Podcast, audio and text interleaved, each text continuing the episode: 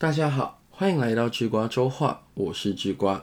不知道你有没有减过肥？如果有，或是曾经看过别人减肥的话，应该对等等智瓜要讲的情况不陌生。像是在晚上下定决心隔天要少吃一点，但隔天突然有朋友约吃饭就破戒了；或是明明说好不吃宵夜，但当某一天工作加班到很晚的时候，牵车回家的路上啊，经过麦当劳就不由自主的进去了。也有可能是办了健身房的会员，说好每天都要好好的重量训练，但是当外面一下雨，就突然丧失了健身的动力。而且一天不去之后啊，就开始一连串好几天不运动的日子。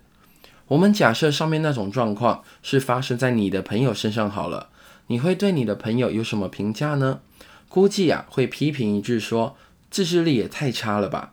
也许你还会建议你的朋友说自由是自律来的，或是要学会自制这种高大上的话。但这种话真的有用吗？或者智光这样问。你真的了解什么是自制力吗？在一九七一年，当越战进入第十六个年头的时候，来自康迪乃克州的美国国会议员罗伯斯特·蒂尔与来自伊利诺州的摩根·墨菲发现了一件震惊全美的事情。当他们去探访部队的时候啊，他们得知驻扎于当地的美军有百分之十五的人对海洛因上瘾。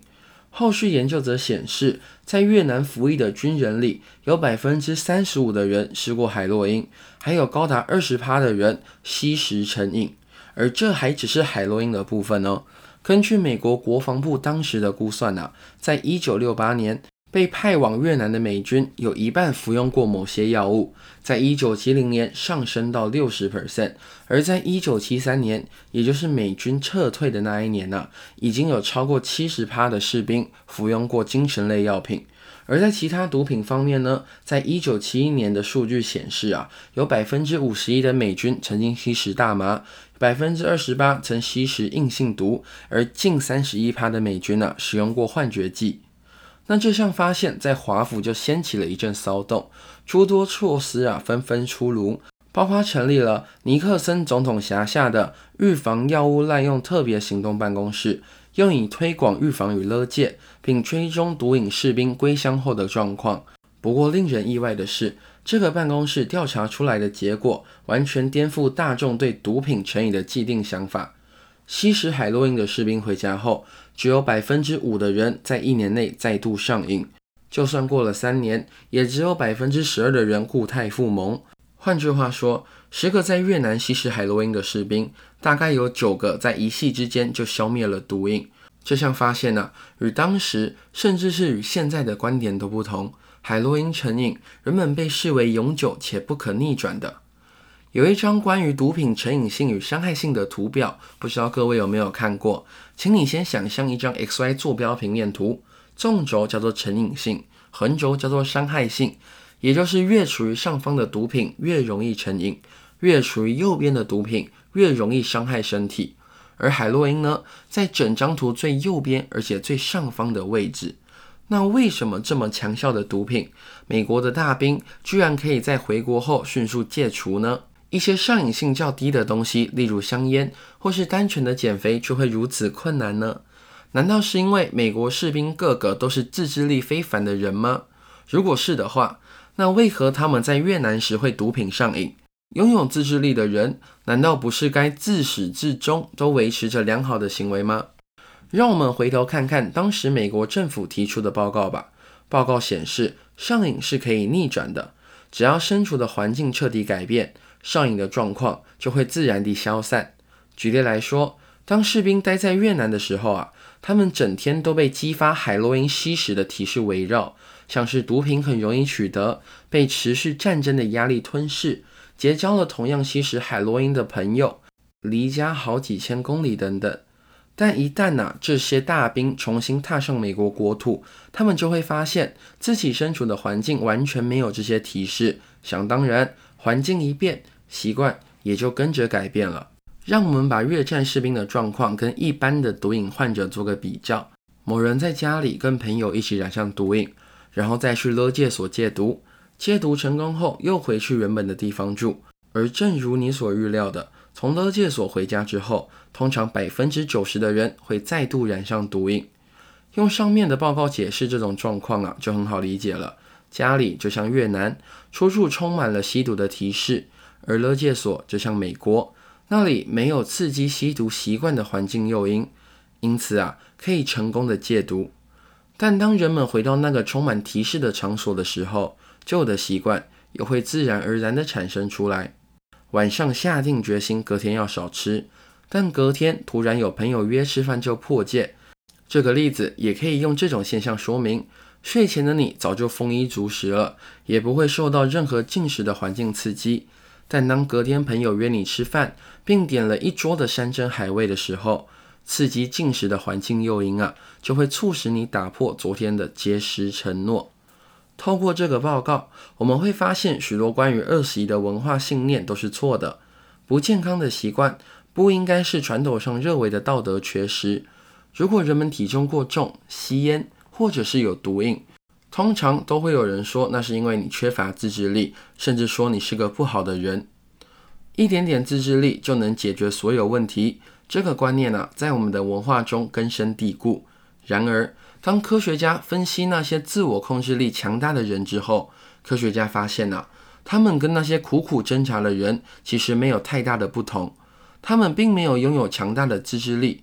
所谓的自律者啊，只是擅长建构生活，好让自己不需要展现超凡的意志力或是自我控制力。换句话说，他们不常让自己处于充满诱惑的环境。所以，什么是自制力啊？一个最有自制力的人，通常是最少用到自制力的人。当你不需要常常动用自制力，就比较容易自我克制。没错，像坚持、恒毅力与意志力等等，都是成功的必要条件。但强化这些特质的方式，并非祈求自己成为一个更有纪律的人，而是要打造一个更有纪律的环境。如果你想培养一个好习惯，或是革除一个坏习惯，透过上面的内容，我们知道要做的事情不是不断告诫自己要有自制力，而是着手先打造一个充满纪律的环境。但这样就够了吗？难道人的所有行为都只是受到环境的刺激而反映出来的单纯动作吗？当然不是。今天的智瓜周话，让智瓜透过《原子习惯》这本书，带你了解影响行为的四个要素。在《原子习惯》中。作者 James Clear 认为，建立任何习惯都会经过四个步骤，分别是提示、渴望、回应与奖赏。智瓜用书中的一个举例说明吧。假设有一个习惯是，当你的手机震动了，你就会拿起手机查看。那按照四个步骤的分类的话，提示就是手机震动了，渴望是想知道手机跳出的通知内容，回应是你拿起手机查看，而奖赏。是满足了你对于未知讯息的不安感。接下来，让智瓜带你细细讨论这四个步骤。首先是提示。波士顿的麻省总医院呢，有一位医生叫做安妮桑代克，他打算进行一项计划，在完全不涉及意志力或激励的状况下，改善数千名医院员工与访客的饮食习惯。这项计划显得有点异想天开。因为安妮根本不打算跟这些人接触或讲话。这个计划是一项为期六个月的研究，具体打算改变的是降低医院的汽水，提高瓶装水的销量。安妮做的第一步是改变饮料的摆放位置。原本医院的自助餐餐厅结账柜台旁边放的冰箱里面只有各种汽水，研究人员在每一台冰箱内都放入了瓶装水。另外，他们还在各个食物旁摆放一篮一篮的瓶装水，汽水啊，还是摆在主要的冰箱里。但现在所有的饮料区都可以拿到瓶装水。你猜猜结果怎么样？在接下来的三个月里，医院里的汽水销量下降百分之十一点四，瓶装水的销量则上升了二十五点八 percent。效果是如此的明显，而且在整个研究过程中，没有人对那里的用餐者说过一句话。这就是提示的力量。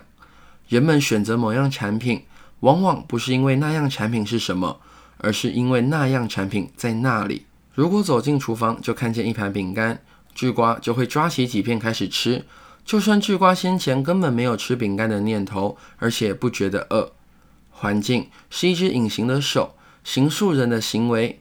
习惯改变啊，取决于你身处的空间以及你眼前面对的提示。第二个步骤叫做渴望，大脑会分泌一种物质叫做多巴胺。多巴胺的重要性啊，在西元一九五四年之后为人所知，因为当时有两位神经学家詹姆斯奥兹与彼得米尔做了一项实验。实验的内容是研究人员在老鼠的脑中植入了电极，阻断了多巴胺的分泌。而让科学家吃惊的是，这些老鼠啊，从此失去了生存意志，它们不进食、不性交、不渴望任何东西。而几天之后，这些老鼠就渴死了。在后续的研究中，其他科学家也抑制了老鼠脑中分泌多巴胺的区域，但这一次，他们在这些缺乏多巴胺的老鼠嘴里滴了几滴糖水。一尝到美味的东西，小老鼠的脸啊，马上被愉悦的笑容点亮。这项研究显示，即使多巴胺被阻断了，老鼠还是像以前一样喜欢糖，只是不再想要了。它们体验愉悦的能力仍然存在，但缺少多巴胺，欲望就死了。而一旦没有欲望，行为便停止了。还有其他研究人员反转了这个研究，就是让多巴胺充满老鼠的大脑。在这一项研究中啊，老鼠每把鼻子伸进一个箱子里面，就会接收到一波强大的多巴胺。几分钟之后，这些老鼠发展出超猛烈的欲望，每小时把鼻子伸进箱子中八百多次。我们可以透过上面的实验发现呐，习惯其实就是多巴胺驱动的回馈回路。一些极度容易养成习惯的行为，例如吸毒、吃垃圾食物。打电动、浏览社群媒体等等，都与高浓度的多巴胺有关。有趣的是啊，人的大脑不止在体验愉悦时会分泌多巴胺，更多的时候，多巴胺是在预期愉悦时会大量分泌。赌博上瘾者的多巴胺峰值啊，出现在下注之前；骨科碱上瘾者在看见那些粉末的时候，多巴胺会激增。当人们预期某个机会将带来奖赏。多巴胺的浓度就会因期待而提高，而当多巴胺增加，行为的动机也随之提升。第三个步骤叫做回应，回应指的是行为本身，是你去做的这个行为。这边智瓜要特别强调啊，去做与想去做是截然不同的两件事情。人在试着改变时，总会去寻找改变的最佳计划，例如最快速的减重法、最棒的健身方式。或是开创副业的完美想法，但这些往往是让人绑手绑脚的根本原因。人们太执着于想出最棒的做法，结果到头来根本没有着手去做。作者把这种状况称之为启动与行动之间的差异。这两者听起来很像，但是却截然不同。启动时，你在计划、制定策略与学习，这些确确实实都是好事，但是却无法产出实际的结果。反观行动是那些可以产出实际结果的行为，例如为了想写的文章构思了十二个想法，那是启动；实际坐下来写一篇文章，这才是行动。但是处于启动状态时，很容易让自己相信事情有所进展。启动状态啊，让你觉得自己有在做事，但实际上你只是准备要做事而已。当准备成了一种拖延。你就必须做出改变。你不会只想要计划，你要的是实际行动。第四个步骤，也就是最后一个步骤，叫做奖赏。在一九九零年代后期，有一组工卫卫生团队来到了巴基斯坦的第一大城市克拉吃。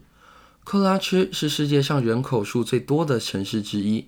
到一九九八年为止，已经有超过九百万的人口在那座城市生活。克拉吃是巴基斯坦的经济中心与交通枢纽，然而啊，它也是世界上最不适合居住的城市之一。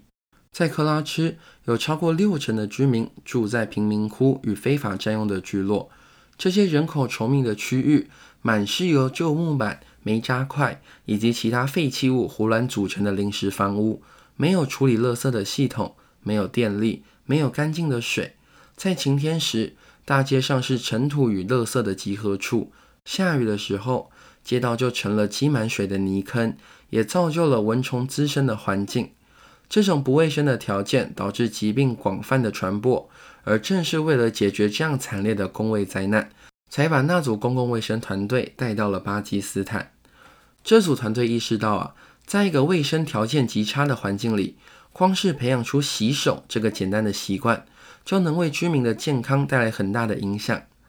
好，如果你是这组团队的成员的话，你会用什么方式提高居民的洗手意愿呢？政令宣导吗？或是大力强调洗手的好处呢？很不巧，这些作为都没有什么效果。工卫团队啊，在初来乍到时就意识到，这里的居民早就清楚洗手的好处了。但即使知道好处，许多居民仍然用很随便的方式洗手。有些人只是把手快速地划过水龙头下方碰个水而已。有些人只洗一只手。每个人都说洗手很重要，但很少人养成洗手的习惯。问题呀，不在知不知道，而在于有没有确实执行。这组工位团队后来的做法可能会让你意外，他们并没有在宣导洗手这件事上下很大的功夫，反而啊是在洗手带来的享受上面琢磨。这个团队和宝桥公司合作，提供一款名为“舒肤佳”的香皂给当地的居民使用。这款香皂啊容易起泡，而且闻起来很香。更重要的是，在巴基斯坦，舒肤佳是顶级的香皂。而几个月内，研究人员就发现该区域的孩童健康很快的有了变化，腹泻的发生率下降了百分之五十二，肺炎的发生率下降百分之四十八等等，而且长期来看的效应也不错。当这组团队在六年后重返克拉吃探访，发现当初获得免费香皂、被鼓励洗手的家庭中，有百分之九十五都有放着肥皂的自来水洗手台。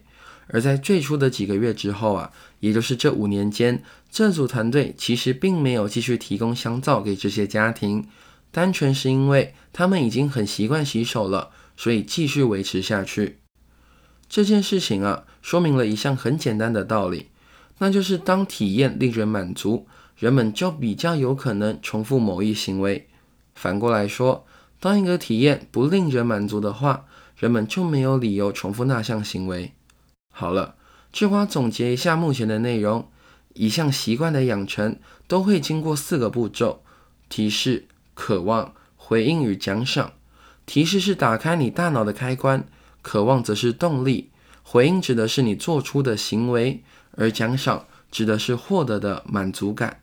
现在我们都理解了构成习惯的四个步骤，但问题是，要怎么利用这四个步骤培养出一个好的习惯？或革除一项坏的习惯呢？答案显而易见，就是利用这四个步骤的正反两面来进行设计即可。举例来说，要培养一样好的习惯，就得从正面下手，让提示显而易见，提高习惯的渴望，也就是让习惯具有吸引力，让行动或者称为回应轻而易举。最后啊，是让奖赏令人满足。那要革除一项坏习惯的话，就得从反面下手了，让提示隐而不现，让习惯毫无吸引力，让行动困难无比，以及让后果令人不满。今天的周话，智瓜把习惯的培养或革除细细的分析给你听了。但为什么重拾恶习如此容易，建立好习惯却如此困难呢？在原子习惯中，作者给出了理由，那是因为啊。你试图改变的东西不对，要理解这句话，就必须先了解改变的发生其实分为三个层次。你可以将其想象成一个三层的同心圆，第一层，也就是最外面的圆，叫做改变结果。这一层的重点是改变你的成果，例如减肥、出书、夺冠等等。你设定的目标啊，多半与这个层次的改变有关。而第二层就是中间的那个圆。指的是改变过程，这一层的重点是改变你的习惯与系统，例如在健身房执行新的训练课表，清理书桌好让工作顺畅，开发适合自己的静心方法等等。你建立的习惯呢，多半与这个层次有关。第三层也是最深、最核心的那个圆，叫做改变身份认同。这一层的重点是改变你的信念、你的世界观、你的自我形象。你对自己与他人的评价，第一层的结果关乎你得到什么；第二层的过程关乎你做了什么，而第三层的身份认同则关乎你相信什么。许多人在展开改变习惯的过程时，都把重点放在想要达成什么，但比较有效的做法是在一开始就把重点放在自己希望成为什么样的人。拿一个几乎每篇讲原子习惯都会提到的举例说明吧，请你想象有两个都要拒绝香烟的人，第一个人在面对别人递烟给他时说了“谢谢”，但我正在戒烟，而第二个人则在别人递烟时他说了“谢谢”，但是我不抽烟。这两句话的差别很小，但却传达了身份认同的改变。比起第一个人认为自己仍然是吸烟者。只是在试着戒烟。第二个人呢，认为吸烟已经过去，与现在的自己无关。他已经不把自己视为吸烟者了。所以啊，如果你有什么想培养或想革除的习惯，透过今天的周话，你会先了解，这才不是什么意志力或自制力的问题。习惯的养成是有方方面面的四种因素影响的，而运用这四种因素改变时候的心态，智管也交给你了。James Clear 说过：“重要的不是你现在成不成功，而是你的习惯是否把你放在通往成功的道路上。就从现在开始，培养把你放在成功道路上的习惯吧。”好了，这就是这周的智瓜周话。我是智瓜，我们下周见。